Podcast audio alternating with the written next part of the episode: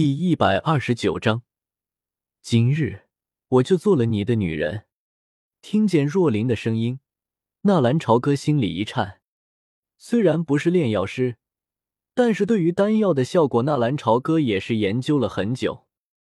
就像是木战说的那样，迎春散无解。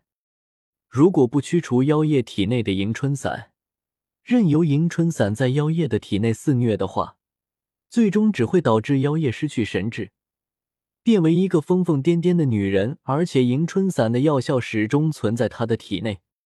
迎春散虽然品阶不高，但却是最难应付的一种丹药。若琳导师紧紧的把妖夜拥在怀里，她本贵为高高在上的公主，如今却落得如此下场。木战该死！姐夫，我姐她。妖月也不知道该说什么，总不能求着让纳兰朝歌把自己的姐姐给那啥了吧？可是如果不那啥的话，又戒不掉他身上迎春散。我有一种斗技，可以封住他体内的力量，只是这种斗技需要去掉妖夜身上的衣服。纳兰朝歌身影有些低沉。说实在的，妖夜虽然贵为公主。虽然倾国倾城天下无双，但是她是一个非常有心计的女人。在嘉刑天那个老家伙的熏陶之下，她精于制衡之道，对于军队有着异常雄厚的凝聚力。她一心想的只是如何巩固加玛皇室的地位。她可以利用一切可以利用的东西，友情、爱情。可是自从进入黑角域之后，妖夜似乎变了许多。至于改变在什么地方，纳兰朝歌一时间也说不出来。那就赶紧开始吧，还等什么？我想妖夜不会在意的。再说了，他对你的心思你还不明白吗？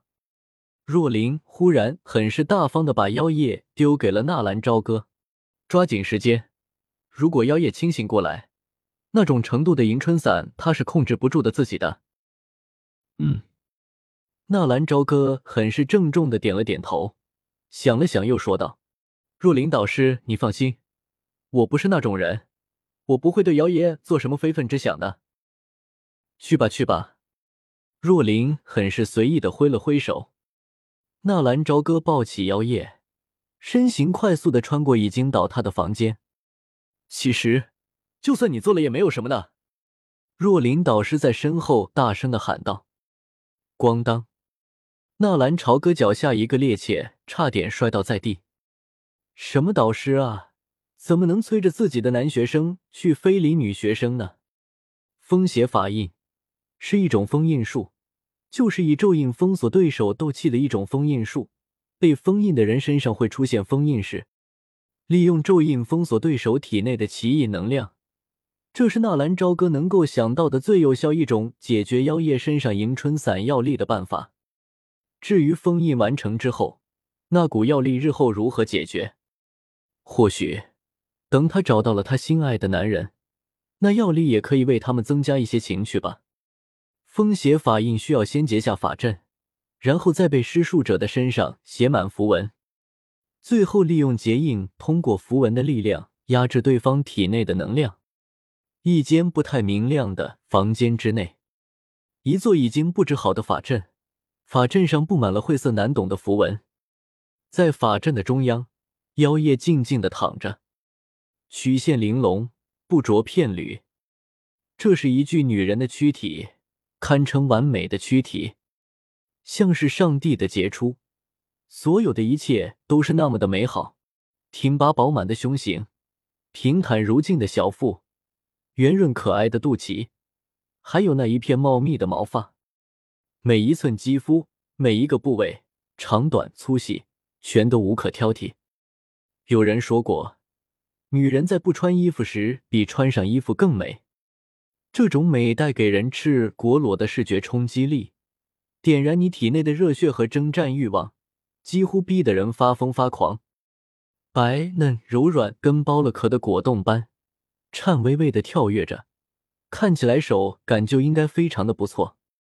只是这样的美景，纳兰朝歌并不敢多看。好不容易屏住呼吸，把妖夜身上那有些繁琐的衣物去掉。纳兰朝歌已经满身大汗了，接下来他需要在妖夜的洞体上面用鲜血写下风邪法印的符文。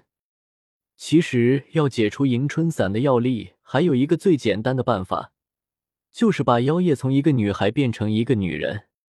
但是纳兰朝歌并没有那么做，这并不是禽兽和禽兽不如的区别，而是他不想趁着一个女人虚弱无力的时候夺取人家珍藏了十几年的东西。这样做和木战有什么区别？再次看了一眼那近乎完美的身体。纳兰朝歌深深的吸了一口，轻轻的咬破手指，快速的在那洞体上面写下一道道的符文。本来有些简单的符文，但是写在这样的一副身体上面，尤其是那经过胸前还有那个地方的符文，让那纳兰朝歌差点写不下去。他写完符文，纳兰朝歌双手合十，调集体内的斗气，然后双手快速的翻飞结印。最后按在了妖夜的肩膀之上，那符文缠绕的尽头之处，一瞬间，强大的斗气促使那符文犹如活过来了一样，如同一条条的毒蛇，迅速的在妖夜的身体上游动，然后缓缓的被烙印在了那纳兰朝歌手下。啊！剧烈的痛楚，剥离药力的痛楚，让得妖夜一瞬间发出一声凄厉的惨叫。看着妖夜所受的痛楚，纳兰朝歌在心里暗暗的发誓：穆家必须在这个大陆消失。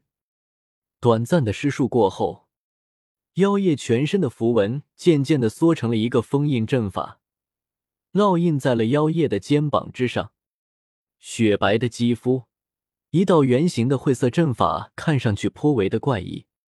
如果让别人知道这封印阵里面封印的其实是迎春伞，估计日后娶到妖夜的男人绝对是最幸福的。天生自带妩媚效果，玉体横陈的躺在有些冰冷的地上，明亮耀眼的阳光让他的脸上浮现出一层灵动妩媚的光辉。不知过了多久，妖夜的眉毛轻轻的眨动了一下，那原本已经红透的脸颊也缓缓的平稳了下来。终于是过去了吗？纳兰朝歌重重的呼出一口气，轻轻的抓过身子，不敢去看妖夜。那个，对不起，我并非有意。妖夜没有说话，却是突然出手扣住了纳兰朝歌的手腕。不是，妖夜公主，你听我给你解释，这阵法叫做风邪法印，可以封住你体内。无。妖夜忽然一个翻身。没有给纳兰朝歌任何解释的机会，直接把纳兰朝歌压在了身子下面。纳兰朝歌还没有反应过来，还以为是妖夜因为自己看了人家的身子，要和自己拼命的。结果，一个温润湿热的唇忽然凑了上来，堵住了纳兰朝歌接下来的话语。芳容丰润柳腰柔，千般妩媚尽风流。金幡修叠鸳鸯枕。凝眸遥盼情郎愁，纳兰朝歌想要挣脱，奈何妖夜整个身子如同一个八爪鱼一般，死死的把纳兰朝歌给盘住了。